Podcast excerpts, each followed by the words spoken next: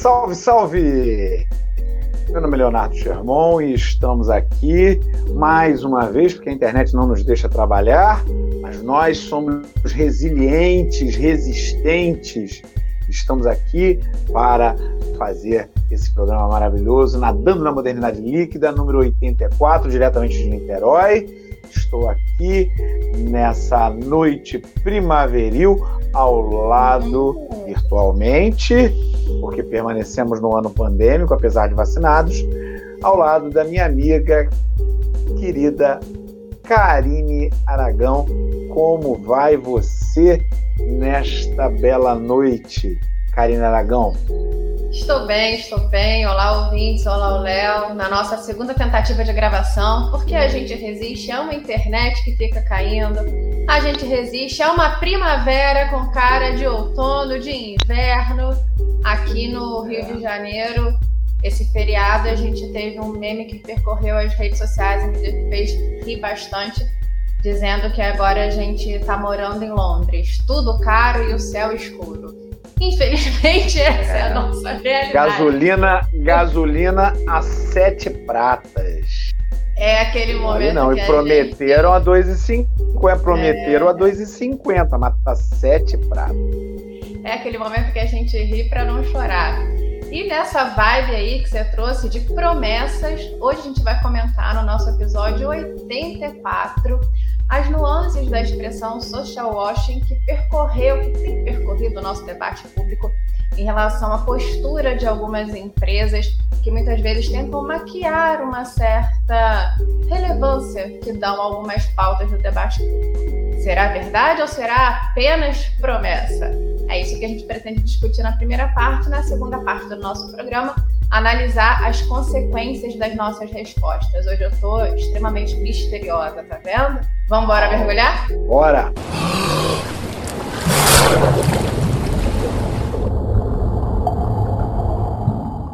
Social washing, greenwashing and purple washing. Ainda soltei o enda, hein? Tô, tô, tô toda trabalhada no inglês hoje na nossa entrada.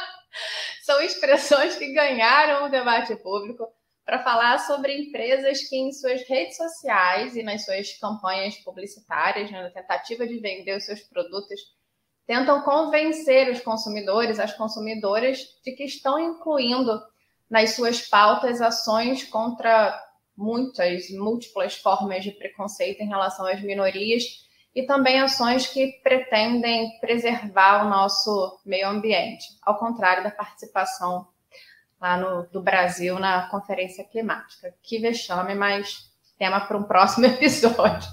A gente pode ter aqui é, exemplos de empresas como a iFood, que é uma empresa conhecida pela precarização do trabalho, mas que coloca em seu site a comemoração do dia do ciclista, do dia da ciclista.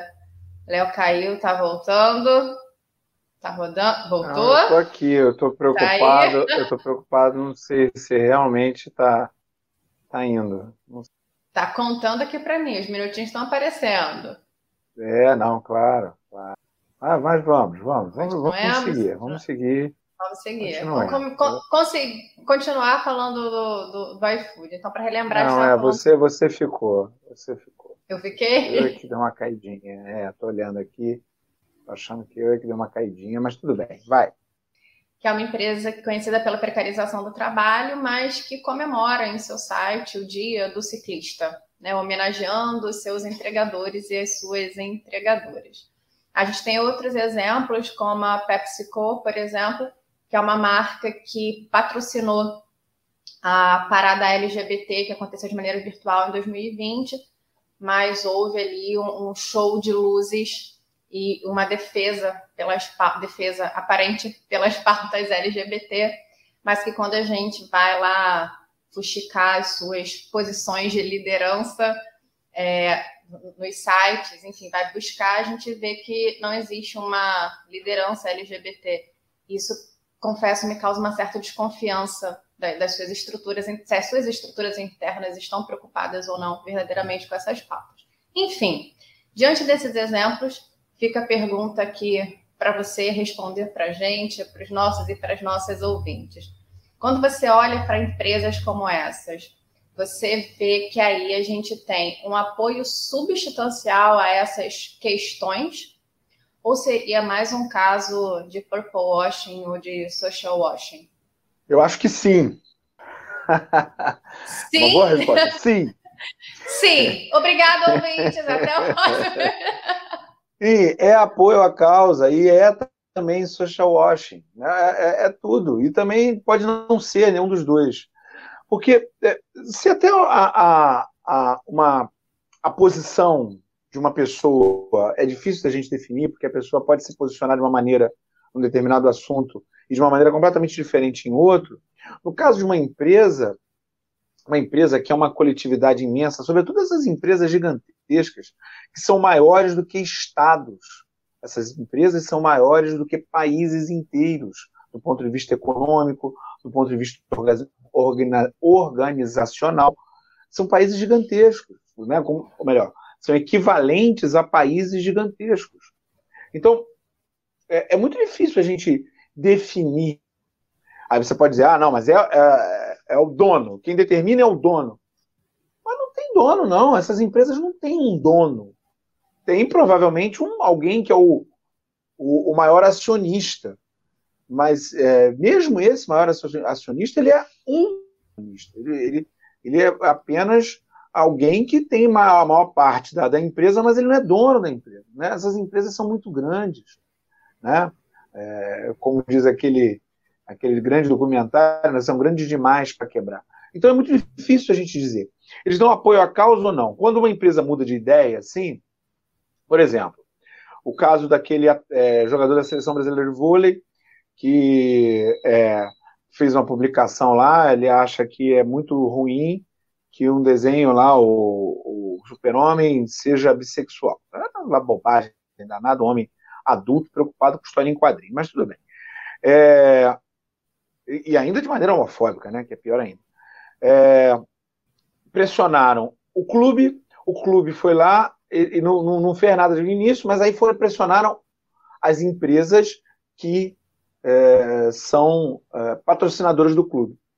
Mas pressionaram na matriz. Você acha que a matriz lá, quem dirige a Fiat lá na, na, na Itália, eles sabem que a Fiat Brasil patrocina o Minas Tênis Clube? Não fazem a menor ideia, gente. Não sabem de nada disso. Entende?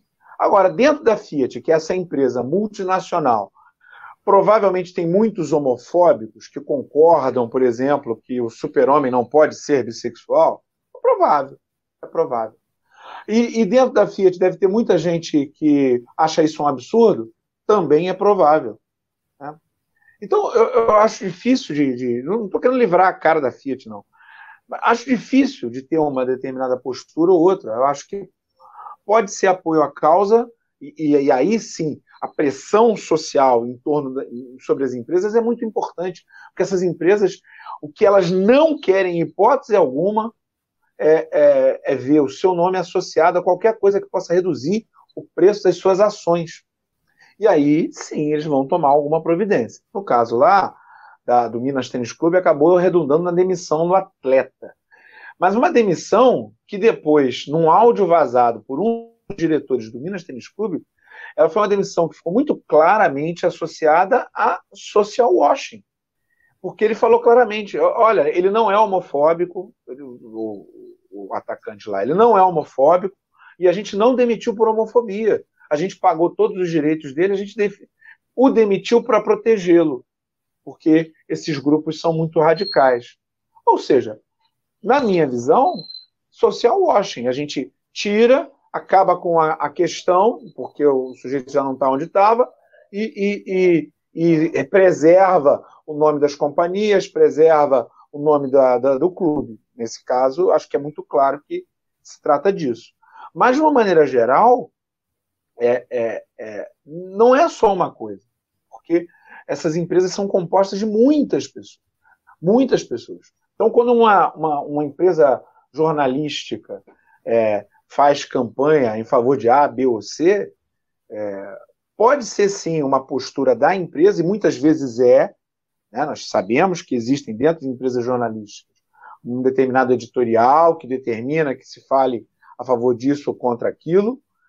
É, mas também tem aquele jornalista, aquela jornalista que está ali batalhando no dia a dia e que às vezes consegue emplacar uma matéria de uma outra linha e, e, e, e, isso também pode ser considerado apoio à causa, porque as pessoas que estão ali nem sempre concordam com a linha da empresa que ali está. Até porque uma empresa, como eu estou dizendo aqui, e mantenho, é um organismo muito complexo. As grandes empresas, essas grandes multinacionais, são um organismo muitíssimo complexo para a gente definir apenas, ah, isso é apoio à causa, empresa tal é comprometida. Não é, mentira.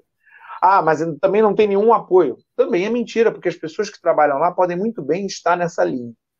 É, o que me parece aí é que você está apontando esse ou como não uma exclusão, né, como se uma coisa fosse se opor à outra, se a gente tivesse uma dicotomia, mais um perigo aí da dicotomia, e a, a ideia de homogeneização também que você está tirando, né, como se a, se a empresa fosse um todo homogêneo, na verdade não é como você colocou, a gente tem é, é, posições diferentes e pessoas diferentes que vão ser é, representadas por essa empresa. E muitas vezes tem discordâncias até com a postura que, que as redes sociais vão adotar, que o marketing vai adotar, né? Acho que isso é muito curioso. É, quando a gente fala sobre essas questões, você estava falando da, da, da, situação que aconteceu em relação ao time de futebol, e o que vinha à minha cabeça vôlei, é como tudo é marketing, de vôlei. vôlei, obrigada, de vôlei. E tudo é marketing, né? O que vinha à minha cabeça é assim, é tudo é marketing. Como você falou no mercado de ações, tudo é dinheiro. E minha cabeça rodando nessas duas coisas, tudo é marketing, tudo é dinheiro. E se a gente for pensar nesse sentido, observar tudo que seria marketing, é, a gente sabe que hoje um time de vôlei, por exemplo, ele tem um estudo de marketing, né? Ele não está preocupado só na hora lá do jogo. Existe um estudo de marketing para saber o que, que engaja e o que, que não engaja, né? várias empresas têm isso. É, a gente sabe que certas pautas engajam no debate público, que certas posturas engajam no debate público. Então está todo mundo muito atento a isso, né? Tanto pessoas quanto empresas, quanto times, seja lá o que for. E é interessante porque assim, quando a gente vai consumir, vou falar aqui trazendo a ideia de um produto, a gente não consome só um produto. A gente consome aquela marca como reconhecimento, como forma de pertencimento. Então, a gente, dando uma olhadinha assim na nossa progressão, a gente consegue ver que existem dois valores né, no estudo do marketing que eram bem defendidos e, e, e usados pelas empresas, que era o valor da, da exclusividade e do merecimento. Aquela típica propaganda, e aqui da, da década de 90, você merece batom, né? E aí esse merece batom se transforma em datas comemorativas como Dia dos Pais, Dia das Mães. Seu pai merece, sua mãe merece. Essa ideia de merecimento é muito forte. E a ideia da exclusividade de você tem uma roupa única, né? Você tem o ingresso VIP. É toda essa ideia que vai te colocar no lugar hierárquico melhor. É, e hoje essas empresas, o marketing consegue perceber que o valor da exclusividade e merecimento ainda são fortes mas você se associar a pautas relacionadas a minorias, vende. Você associar a sua marca a um discurso que, de preservação do meio ambiente, vende. Então é como se elas tivessem colocado isso no bolo né, é, é, da missão, dos valores que elas querem defender. Não à toa, quando a gente vai olhar empresas, a gente vai perceber lá a sua missão e seus valores. A missão é uma sociedade mais sustentável, uma sociedade livre de preconceitos. Parece que todo mundo copia e cola ali, né? Valores, né? É, empatia, solidariedade. E aí eu sempre fico, gente, copiou e colou. É muito curioso. É, e aí, quando você coloca, por exemplo, que não é uma relação de exclusão, eu concordo com você, não é uma relação de exclusão, mas eu confesso que muitas vezes eu fico me perguntando o quanto isso faz parte do jogo né? Faz parte do jogo você é, é, vender a sua imagem, é, você, por exemplo, patrocinar, como a PepsiCo fez, você patrocinar a parada LGBT virtual, você colocar lá é, é, que a sua marca produz a partir de um trabalho sustentável. Eu vou falar aqui como uma pessoa que se preocupa muito com, com os plásticos que compra, né? Pensar em plásticos que tenham é, que sejam possíveis de reciclagem. Então, eu sou uma pessoa preocupada com isso. Mas muitas vezes eu me pergunto, faz parte do jogo essa imagem que eles querem passar, que as empresas querem passar, ou significa uma maquiagem que vai fazer com que essas situações ruins, né, de preconceitos, enfim, se perpetuem, né? E aí eu penso, faz parte do jogo da, da, da do iFood dizer, comemorar lá o, o, dia do ciclista, ou é uma maneira de maquiar o que, ela, o, o que que existe, na verdade, ali na estrutura interna da empresa. Né? E essa, às vezes, eu fico muito nessa dúvida, esse balanço me faz criar uma desconfiança muito grande das empresas. Às vezes eu olho muitas vezes para o que eu estou pensando e, e uma, uma autocrítica, talvez. Vejo que eu me tornei uma pessoa que desconfia muito. Né? Eu sou uma pessoa muito desconfiada. Aí, muito bem. Por eu ser uma pessoa desconfiada? Parabéns. É, é, você está me dando parabéns por isso? É verdade, fala. Saiu oh, do seu mundo oh. ideal. Saiu do seu mundo ideal. Aí, muito bem. Tô caminhando, tô caminhando. Não vou dizer que eu saí, vou dizer que eu tô caminhando. Né? Tô caminhando. Às vezes eu quero voltar, mas tudo bem. Terapia, sessão de terapia.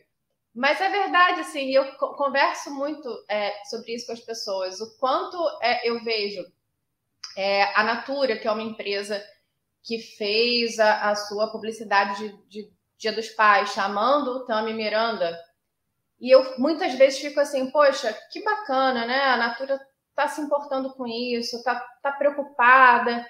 E aí vem uma outra carinha aqui do outro lado falando, cara, a Natura fez isso para vender, você não vê que saiu a pura estratégia de marketing, porque ela sabe que vai engajar. Então vai dando, às vezes, muitas vezes, essa angústia de você ter uma noção de que existe uma estratégia de marketing ali e ao mesmo tempo você querer acreditar que as empresas estão fazendo é, algo positivo, né? nem que seja só essa essa maquiagem, vou chamar de, de maquiagem, né? Existem muitas perguntas nesse sentido, assim, até que ponto, por exemplo, é, no nível pessoal, né, do que faz parte do jogo ou não, até que ponto usar filtros do, do Instagram faz parte do jogo e não faz? É esse equilíbrio que a gente fala sempre que me deixa bem na dúvida, né? Eu, eu fico muito, muito incomodado com essa ideia de maquiagem, porque a, a ideia de maquiagem é, é, me parece um, associada à ideia de que tem alguém por trás o tempo todo, como se alguém tivesse controle das coisas. E frequentemente o que a gente vê é a falta de controle total. Né? A empresa está maquiando. As empresas são hipócritas, não tem a menor dúvida. Porque a hipocrisia é a base do sistema capitalista. Né? A gente está num mundo de mentira. Né? Qualquer conjunto de comerciais, de propaganda, de qualquer coisa aí, conjunto de mentira. A gente está baseado na mentira. Ok, até aí tudo bem. Mas não é maquiagem, porque também é verdade algumas dessas coisas. Né? É isso que. É, é a Tami está lá. É um, um, uma mudança? É. Mas também não é. né? A gente está aí preso nessa, nessa situação estranha, porque é, é, não, não é exatamente a maquiagem. Né? Fica parecendo que tem alguém por trás ali, vamos fazer. Tem isso também? Também tem, também tem por aí. Mas a grande maioria dos casos não é uma maquiagem, é uma tentativa, né? Que a pessoa vai com muito medo ali, né? Com muita dificuldade. Tanto quem está fazendo quanto quem está propondo. Né? É, porque é um desafio, né? E aí, quando eu penso em maquiagem, nem de mentira, né? Vamos pensar que a maquiagem ela é feita ali, aqui, eu dando curso de maquiagem no podcast. Ela é feita não necessariamente para mentir. Acho que vai um do que você falou, é uma tentativa ali com medo. Vai, não vai? disfarça ou não disfarça, vou ou não vou. É o medo constante em relação a essas pautas, né? Mas um tema difícil para a gente discutir, e é por isso que a gente vai chamar o nosso querido Drummond. Demorou, mas chegou. E agora, José? Aqui a piadinha literária. Ele demorou porque havia muitas pedras no meio do caminho. Opa! Ó, ó, ó vamos fazer um teste para ver quem vai entender essa piada. Piada cult de cair, né? É, como a gente viu na primeira parte, é um tema bastante difícil, porque a gente não tem uma resposta de sim ou não. Né? Como quase tudo na vida, a gente foge dessas respostas fáceis e simplificadas. Não sendo apoio à causa, sendo social washing e ao mesmo tempo não sendo e sendo apoio à causa dessa confusão toda, o que que a gente faz? Por não ser um apoio à causa integral, a gente joga tudo fora? Não tem nada de positivo nisso? Tem, tem positivo. Não dá para ser ingênuo e acreditar em empresa, né? Não pode ser ninguém. Por isso que eu te parabenizei. Ah, eu não, eu estou desconfiado, é para desconfiar. uma pessoa desconfiada. É lógico, você vai achar que a empresa está do seu lado. Ah, pelo amor de Deus, gente. O que, que, que é isso? A empresa está do lado dela própria. Né? O capitalismo é esse sistema, é esse sistema cruel e sanguinário. Né? Literalmente cruel e literalmente sanguinário. Né? É, então, a empresa está do lado dela própria. Então, se, é, as empresas, houve muitas empresas que apoiaram o nazismo. Né? Muitas empresas foram forjadas pelo controle de, de, de áreas é, coloniais na, na África, durante a colonização africana no período do imperialismo.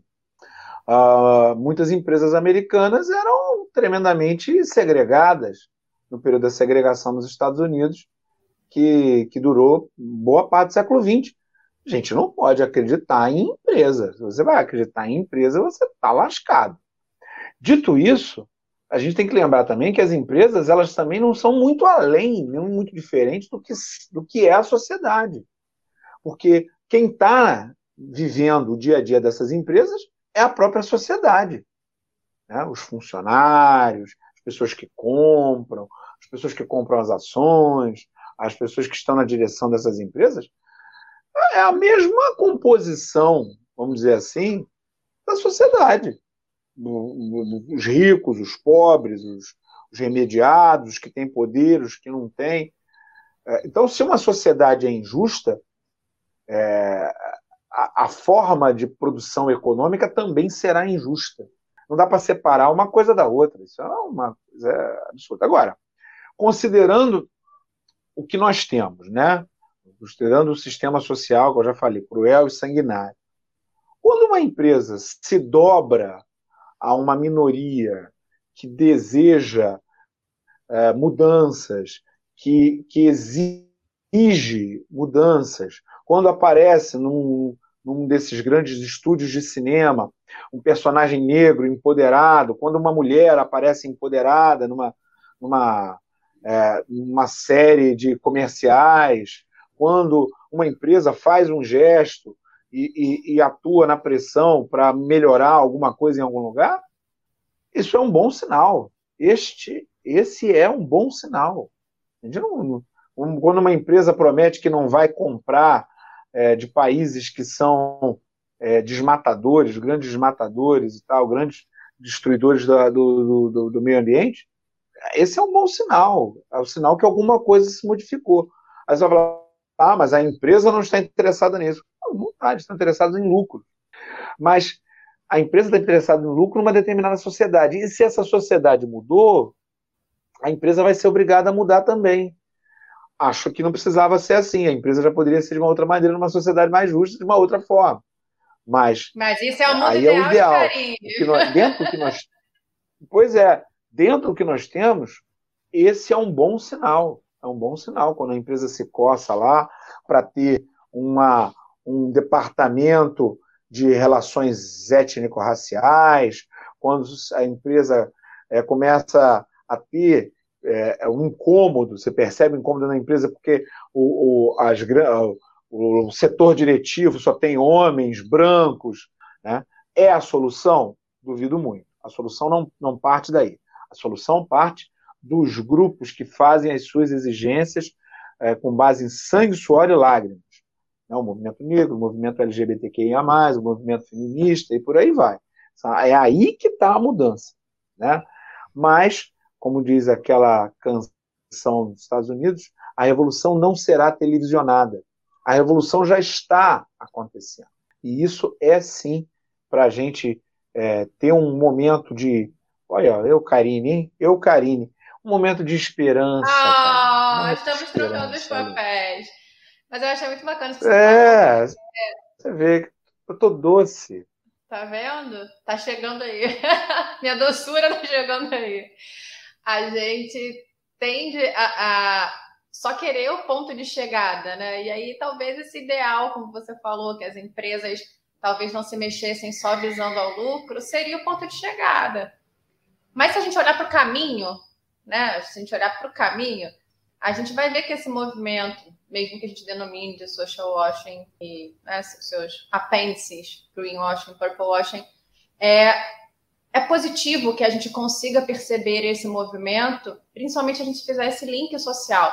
No momento em que a, a empresa nota que ela só vai ter lucro, não só vai ter lucro, mas que ela vai ter um certo lucro potencializado vendendo para uma sociedade que se importa, né? Se ela vai fazer defesas em suas redes sociais, seus pronunciamentos homofóbicos, transfóbicos, misóginos, é, a gente vê um movimento social e isso talvez me alegre um pouco, né? Eu comentei sobre a própria questão da, da propaganda com o Tami, me alegra muito ver uma certa defesa é, social em relação à paternidade, né? A reconsiderar, reentender o que é paternidade. Então, mesmo se a Natura, por exemplo, tiver feito o social washing, beleza, a gente fez uma discussão sobre a paternidade que a gente não fazia há um tempo. Então, esse movimento é positivo. Né? Quando a gente talvez estranha é, olhar uma propaganda e só pessoas brancas, para mim isso é um movimento positivo.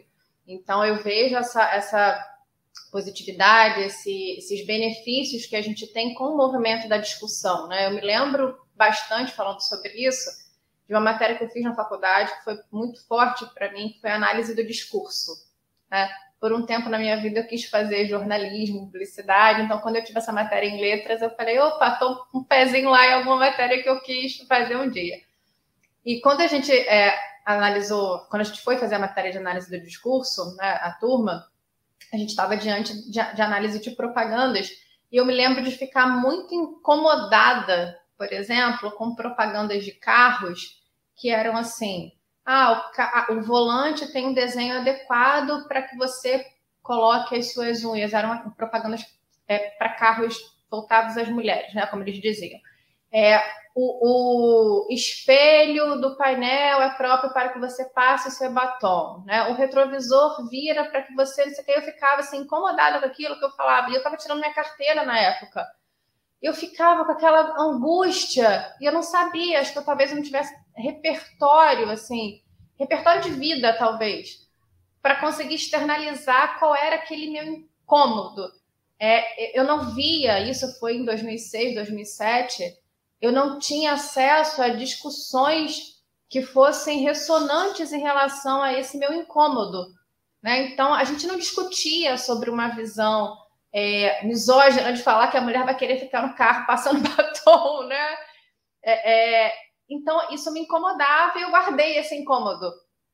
Até que hoje, né, a gente tenha redes sociais a internet que tem seus vários defeitos, mas tem muitas qualidades, porque hoje eu encontro ressonância. É, hoje eu consigo discutir sobre esse incômodo. É, hoje, se uma propaganda, de, se um, é, uma empresa de, de automóveis faz uma propaganda assim, eu sei que muitas pessoas que ficariam incomodadas como eu vão para o Twitter e vão encontrar seus pares ali de incômodo. E talvez essa empresa repense, né? Então eu vejo que esse movimento é positivo, apesar de, né? Esse, a gente vive nesse apesar de. Apesar de, a gente tem muita coisa para deixar aí ainda, que é ver esse movimento de discussão no meio do caminho não é mesmo? Terminamos aqui, estamos terminando o nosso episódio positivamente aqui, os dois no. Os dois estão doces hoje, né? E é nessa vibe que a gente vai para o nosso Data NML. Lá na nossa perguntinha típica semanal no Instagram, a gente falou sobre o nosso episódio da semana passada, 83, com uma pergunta que fazia parte das nossas, da nossa estrutura do programa a gente perguntou aos nossos e às nossas ouvintes se é coerente comparar manifestações culturais distintas, uma vez que no episódio 73 a gente falou sobre essa questão. E olha só, Leonardo Sherman, 100% dos nossos das nossas ouvintes disseram que não, que não é coerente comparar manifestações culturais distintas. O que, que você tem a dizer para eles e para elas? Todo mundo trabalhadinho aí no relativismo cultural. Isso aí, é melhor. É melhor, é melhor, é melhor, é melhor que a gente relativize mesmo a relação entre as culturas porque a gente está muito longe, muito longe mesmo de valorizar as culturas subalternizadas é, como elas deveriam, como elas deveriam, né? Enquanto a, uma pintura de Picasso atinge milhões de dólares nos leilões da vida, as máscaras africanas, da, da, das comunidades africanas, da onde ele roubou aquelas imagens, né, da onde ela pegou sem dar o devido crédito, imagens que depois compuseram a, a, a boa parte da, de uma fase da pintura dele, é, não atingem os mesmos preços, né, os mesmos valores. Então, nós temos aí é, um longo trajeto até é, a gente poder tomar essas é, culturas no mesmo pé. Mesmo assim, não seria adequado comparar, mesmo assim, não seria. Mas, é, no momento atual, toda vez que a gente faz juízo de valor sobre uma cultura, é, a primeira coisa a gente pensar: será que eu não estou sendo aqui a voz da opressão sobre uma cultura subalternizada? Geralmente é por aí que as coisas acontecem. É interessante perceber que a gente tem muito caminho para trás e muito caminho para frente, né? A gente tem caminho para todos os lados. E assim, queridas e queridas ouvintes, a gente vai se despedindo de vocês nessa nossa primeira semana de novembro, já é quase Natal na Líder Magazine. E ainda bem, estamos vacinadas e vacinadas. Um beijo para vocês e até semana que vem. Valeu, galera. Aquele abraço e até semana que vem.